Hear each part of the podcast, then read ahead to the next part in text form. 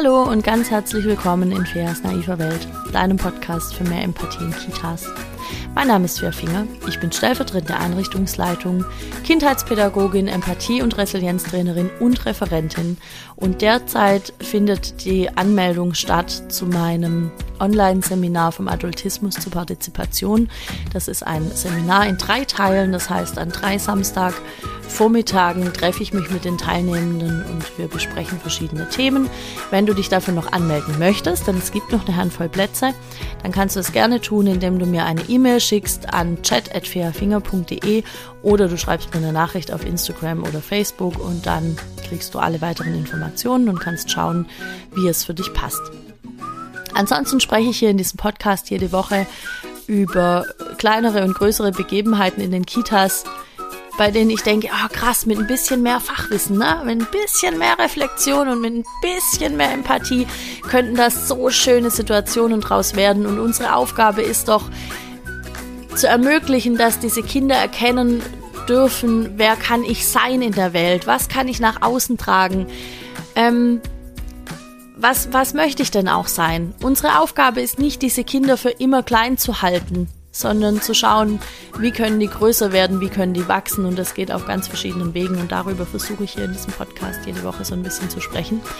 Und auch außerhalb vom Podcast habe ich mittlerweile mh, mm, Menschen, eine, eine, wie ich finde, nicht mehr ganz kleine Community, ähm, die mir dann ihre Themen schreiben. Und manchmal greife ich auch davon Themen für den Podcast nochmal auf, weil ich denke, dass da Dinge dabei sind, die vielleicht für mehrere interessant sein könnten. Und deswegen geht es heute darum, was eigentlich Handabdrücke mit einer Gemeinschaft zu tun haben. Und dann geht es noch um den Flüsterfuchs.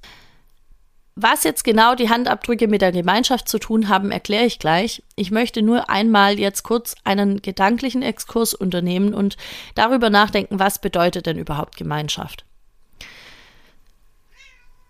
Ja, Estrella möchte auch was dazu sagen, vielleicht hast du es gerade gehört. Denn wir sind hier ja so eine Art Wohngemeinschaft. Da kann sie durchaus auch was beitragen zum Thema, finde ich schon auch. An vielen Stellen in der Kita wird ständig von Gemeinschaft gesprochen. Ne? Wir sind eine Tischgemeinschaft, wir sind eine Gruppengemeinschaft, wir sind ein, wir sind ein Team, was mich schon ein bisschen dahin bringt, was Gemeinschaft eigentlich ausdrückt. Denn ja, als Gemeinschaft bist du irgendwo auch ein Team. Du hast vielleicht ein gemeinsames Ziel, du hast vielleicht einen gemeinsamen Alltag, den du, den du teilst mit anderen, ja.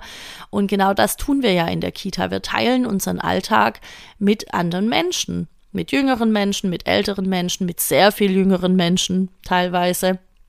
Und das bedeutet für mich, wird Gemeinschaft nicht klar daran, dass wir irgendwie im Morgenkreis Kärtchen haben und dann besprechen, wer gehört denn jetzt alles zur Bienchengruppe und wer gehört denn hier alles ähm, zur Tulpengruppe oder so, ja, sondern für mich wird Gemeinschaft klar an einem Gefühl, nämlich einem Gefühl der Zugehörigkeit. Ich gehöre hier dazu. Natürlich kann ich das äh, symbolisch irgendwie äh, noch, noch verbildlichen, indem ich eben sage, hier, die und die und die und die und die Kinder, die gehören alle hier dazu. Wir sind alle hier in diesem Topf drin. Mhm. Aber ich finde, Gemeinschaft bedeutet auch Offenheit gegenüber anderen. Also auch das zu symbolisieren. Es können auch andere dazukommen. Ja, Wer, heute sind in anderen Gruppen sind andere Kinder da und die können auch zur Gemeinschaft gehören. Also Gemeinschaft ist ja auch nichts, was irgendwie mm, so, das ist ja kein statisches Konstrukt, sondern das verändert sich ja auch. Das verändert sich in dem Moment, wo die Tür aufgeht und Fatima auch reinkommen möchte. Weil sie vielleicht heute hier gerade mit, mit Annika spielt. Und deshalb geht mir das so ein bisschen auf den Keks, dieses ja mit dem Morgenkreis, da stärken wir die Gemeinschaft und mit der mit dem mit den festen Plätzen beim Tisch, da stärken wir auch die Gemeinschaft. Ja, das stimmt schon irgendwo. Das hilft mir aber gar nichts, wenn ich das nicht mit einem Gefühl fülle und wenn ich dann nicht ähm, das auch dann noch vertrete, wenn es irgendwie zu einer stressigen Situation kommt. Denn dann passiert ganz schnell, dass Erzieherin Trixie ums Eck kommt und sagt, Fatima, jetzt habe ich dir schon dreimal gesagt, du sollst das nicht machen, du wartest jetzt im Flur. Bäm, vorbei mit Gemeinschaft, alles klar, wir können auch Leute aus der Gemeinschaft ausschließen. Das Gefühl der Zugehörigkeit endet hier.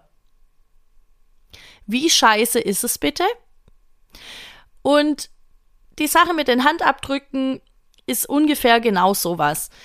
Es gibt ja, ich habe das gerade schon ein bisschen angesprochen, es gibt verschiedene Möglichkeiten, wie wir Gemeinschaft ausdrücken wollen. Also eben über diese Bildkärtchen oder über eine, ein, eine runde Zeituhr, wo dann alle Kinder abgebildet sind mit Geburtsdaten und so weiter. Hallo, Happy Datenschutz läuft bei euch.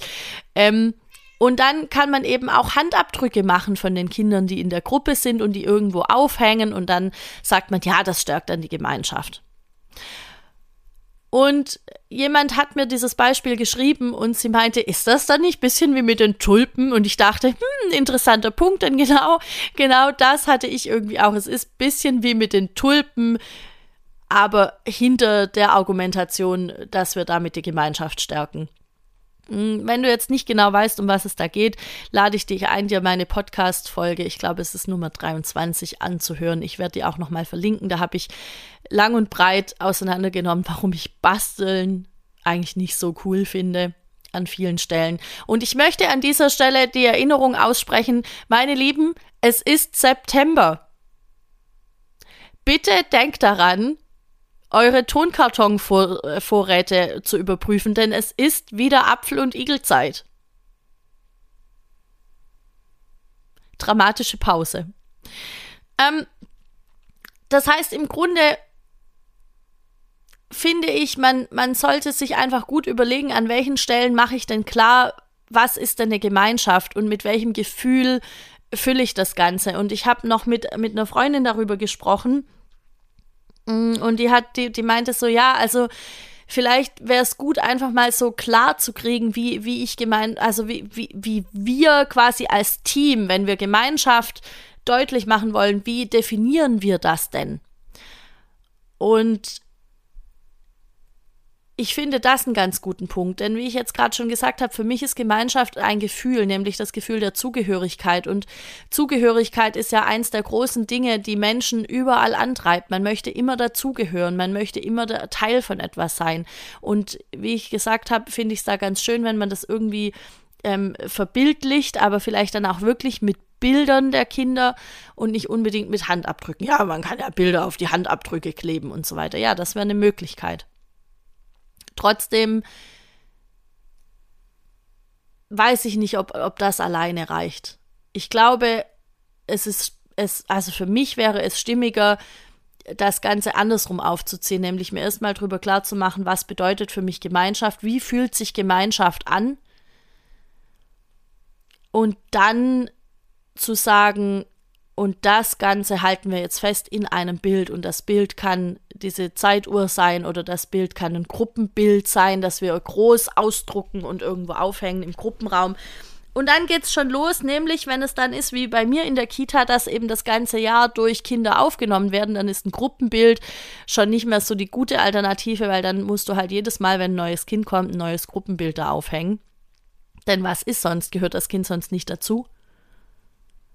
Ich war in der Kita, da hatten die äh, nette kleine Tierchen gebastelt. Das war auch, es war mega aufwendig, weil eben man muss dann aus Tonkarton natürlich diese ganzen, diese ganzen Tierchen ausschneiden mit einer Vorlage und dann muss man das alles zusammenkleben und dann brauchten die auch noch diese, ich weiß nicht, wie die heißen, diese komischen Kulleraugen, wo dann, wo dann so kleine schwarze Kugeln drin sind. Wenn man das so schüttelt, dann fällt das hinher. Heißen die Kulleraugen? Keine Ahnung.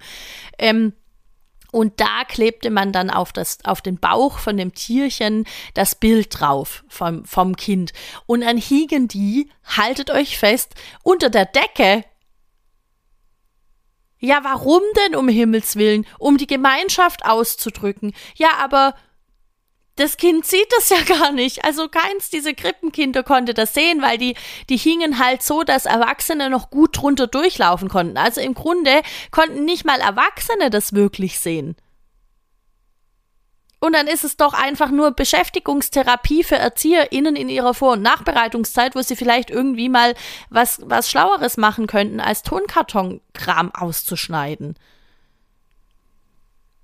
Verstehe ich einfach bis heute nicht. Und ähm, das, das, also, was ich sagen will, ist erstens mal, ist es ein Haufen Arbeit, was man in solche Sachen unter Umständen steckt. Ich meine jetzt bei Handabdrücken oder bei Morgenkreiskärtchen oder so, das ist jetzt nicht so krass viel Arbeit, aber irgendwelche Tiere auszuschneiden, die dann aus, äh, warte, äh, Kopf, Bauch, Beinen, vielleicht noch irgendwie, damit sich der Bauch so ein bisschen abhebt vom Rest oder vielleicht noch so kleine Innendinger in die Ohren, damit man irgendwie äh, so, so eine 3D-Darstellung faked. Ich weiß nicht genau, damit es halt ein bisschen netter aussieht. Und vielleicht noch irgendwie, wenn es ein Pferdchen ist, noch irgendwas für die Mähne draufkleben oder bei einem Häschen noch irgendwas für den Puschelschwanz oder bei einer Schildkröte malt man dann noch extra da den Panzer drauf oder so. Das dauert einfach alles Zeit und dann mach das mal für bis zu zehn Kindern im Kindergarten oder noch mehr. Ich weiß nicht genau, wie, wie da, wie da gerade der Schlüssel ist. Ähm, das, das nimmt einfach Zeit in Anspruch. Und gut, okay, übers Jahr verteilt, dann ist es halt mal ein Kind, ne? Also wir nehmen halt übers Jahr verteilt Kinder auf. Aber trotzdem, auch dann ist es einfach viel Zeit. Und am Ende ist es doch so, dass es eher die Erwachsenen sich angucken. Also wir als Erwachsenen können dann schon da dann lang gehen und uns das irgendwie angucken und schauen, ah ja, das ist das Kind, das ist das Kind. Und dann hat sich immer mal wieder, jetzt in dieser einen Kita vor allem, hat sich dann immer mal wieder rausgestellt, ah, das Kind ist gar nicht mehr da. Ja, klar nicht. Durch diesen ganzen Tierchenwald durch. Ja, da erkennt man das halt auch nicht mehr. Und das ist so das Ding, ne? Sachen, die zu lange irgendwo rumhängen. Ich weiß den Zeitraum nicht mehr genau. Ich glaube, es sind so drei bis vier Wochen maximal. Sachen, die zu lange irgendwo rumhängen, werden zur Tapete. Das heißt, kein Mensch beachtet die mehr. Und ich wage zu behaupten, dass das vielleicht auch mit Handabdrücken passiert, zumindest dann, ähm, oder auch mit, mit Bildchen jeglicher Art. Also egal, ja, kann irgendwas sein. Wenn Sachen nicht auf Kinderhöhe hängen, sondern irgendwo im Raum oben oder an der Eingangstür oder weiß ich nicht wo, wenn Kinder also nicht die Möglichkeit haben, immer wieder dahin zu kommen und immer wieder darauf zurückzugreifen, dann tut es genau eine Sache, nämlich zu zeigen, ah, da sind ErzieherInnen oder sonstige Fachkräfte am Werk, die haben sich da irgendwie ein bisschen Arbeit gemacht, um das netter zu gestalten. Äh, und dann, dann sind vielleicht Eltern in der Eingewöhnung da und die laufen dann da mal durch und schauen sich das an und lesen mal, ah, das ist der Handabdruck von Fatima und das ist der Handabdruck von Ben oder so. Oder das ist ah das das ist das Häschen von ja. Hm, ha, wer ist denn dieses Kind? Ach ja der geht ja schon in die dritte Klasse. Ja das das passiert dann. Aber es stärkt auf keinen Fall das Gemeinschaftsgefühl der Kinder. Ich finde um das zu erreichen müssen solche Sachen auf Augenhöhe der Kinder sein. Und zwar auch in den Bereichen, in denen sich die Kinder aufhalten. Zum Beispiel, ähm, wenn ihr einen langen Flur habt oder so im Flur hängt da die Handabdrücke hin mit den Bildern drauf. Zum Beispiel. Dann würde ich sagen, ja, dann kann man da durchgehen, dann ist es auch, jetzt, wenn wir davon ausgehen, wir sind in der Grippe, dann ist es ein cooler Sprachanreiz, ja, dann, äh, wir haben das zum Beispiel auf den Wickelkisten, da sind Bilder drauf von den Kindern, dann stehen die Kinder davor und sagen, da, da, da, und dann zählen wir halt die, die Namen der Kinder auf, ungefähr fünf bis sechs Mal, bis das Kind dann fertig ist. Es ist nett. Ähm, oder man hängt eben Bilder von den Kindern in den Flur oder so. Und ich würde auch darauf achten, dass es halt nicht überhand nimmt. Man braucht es auch nicht irgendwie sechsmal. Genau. Hm, jetzt überlege ich gerade, ob ich da noch was dazu sagen wollte, aber ich glaube, soweit bin ich damit durch. Und äh, wie gesagt, Handabdrücke irgendwo oder auch sonstige Sachen irgendwo, wo halt die Kinder keinen Zugang dazu haben, macht für mich null Sinn. Gut, kommen wir zum Flüsterfuchs. ich wusste nicht, dass es das noch gibt. Ich glaube, den habe ich zuletzt äh, in Fuck You Goethe gesehen. Und wie alt ist der Film? Alt. ähm, Ich glaube, es werden sich noch ziemlich alle entweder aus der eigenen Praxis oder ähm, aus der eigenen Kindergarten- und Schulzeit an diesen Flüsterfuchs oder Schweigefuchs oder ich weiß gar nicht mehr wie der, der hat total viele verschiedene Bezeichnungen erinnern. Das ist dieses, äh, dieses Symbol, ähm, das man zeigen kann mit der Hand, ne? der Daumen, der Ringfinger und der äh, Mittelfinger werden zusammengeführt und der kleine Finger und der Zeigefinger stehen so nach oben und das macht dann so eine, so eine ähm, so, so wie so ein Fuchs, wie, wie so ein Fuchsgesicht. Und das wurde vor allem früher viel genutzt, um den Kindern zu sagen, jetzt sind wir mal alle leise. Denn die Trixie muss was ganz Wichtiges sagen. Und dann sagt die Trixie irgendwas super Wichtiges wie, ihr wart alle viel zu laut gerade und jetzt gehen wir in den Garten. Okay, Trixie, alles klar. Ähm, Genau, also das sind so die Dinge, die dann, die dann damit eben passieren. Und jetzt wurde ich gefragt von jemandem, die meinte, ähm, wie, wie, wie viel Sinn macht das denn, das einzuführen, vor allem auch bei Krippenkindern? Und ich würde sagen, ungefähr gar keinen. Und ähm, das hat mehrere Gründe, nämlich vielleicht der allerwichtigste davon, ähm, diese Geste mit diesem Fuchsgesicht oder ja, Fuchsprofil entspricht dem Gruß einer rechtsextremen Gruppe der Türkei. Wenn es sonst keinen Grund gibt, dieses Symbol abzuschaffen, dann bitte nimm diesen. Ich weiß nicht, ob man das unbedingt dann so zeigen sollte das ist vielleicht nicht so cool aus ganz vielen verschiedenen Gründen. Ähm, in Deutschland ist es nicht verboten, diese Geste zu zeigen oder zu machen. In Österreich dagegen seit dem 1.3.2019 durchaus. Jetzt habe ich überlegt, okay, der, der Wunsch danach, Kinder irgendwie kurz leise zu kriegen, um ihnen irgendwas erzählen zu können, den kann ich schon verstehen. Ich finde aber vor allem in der Krippe so, gibt es da andere Möglichkeiten. Man kann zum Beispiel äh, einen irgendwas klatschen, irgendwas fest, irgendeinen festen Rhythmus sich ausdenken, der sagt, und jetzt kommt ihr bitte alle kurz zusammen, wir hören uns, ich, ich möchte euch was sagen, zum Beispiel. Ähm, man könnte, ja, äh, ein, ein Lied singen oder so, ja, oder einfach ein festes Ritual einführen. Äh, nach dem Aufräumlied wird aufgeräumt und dann treffen sich alle im Morgenkreis oder man trifft sich kurz irgendwo und dann gibt es auf jeden Fall immer was zu besprechen, zum Beispiel. Da gibt es verschiedene Sachen. Und was ich total gut finde und deshalb an dieser Stelle empfehlen möchte, ist die gebärdenunterstützte Kommunikation. Das bedeutet, das sind ganz leicht verständliche Gesten, wenn du das ähm, eingibst in die Suchmaschine deines Vertrauens, kommst du da drauf. Das sind Bildkarten. Mh, mm, und das sind total einfach verständliche Gesten. Also auch Kinder, die noch nicht sprechen können oder einfach unsere Sprache noch nicht so gut sprechen können, verstehen dann ziemlich gut, was, was du meinst. Und Gebärden unterstützt bedeutet, dass wir eben nicht nur eine Gebärde machen, sondern auch das Wort dazu sagen. Das heißt, ich kann zum Beispiel sagen, du gehst jetzt nach Hause und dann mache ich dazu die Gebärde für Haus. Oder bitte sei leise und dann mache ich dazu die Gebärde für leise sein.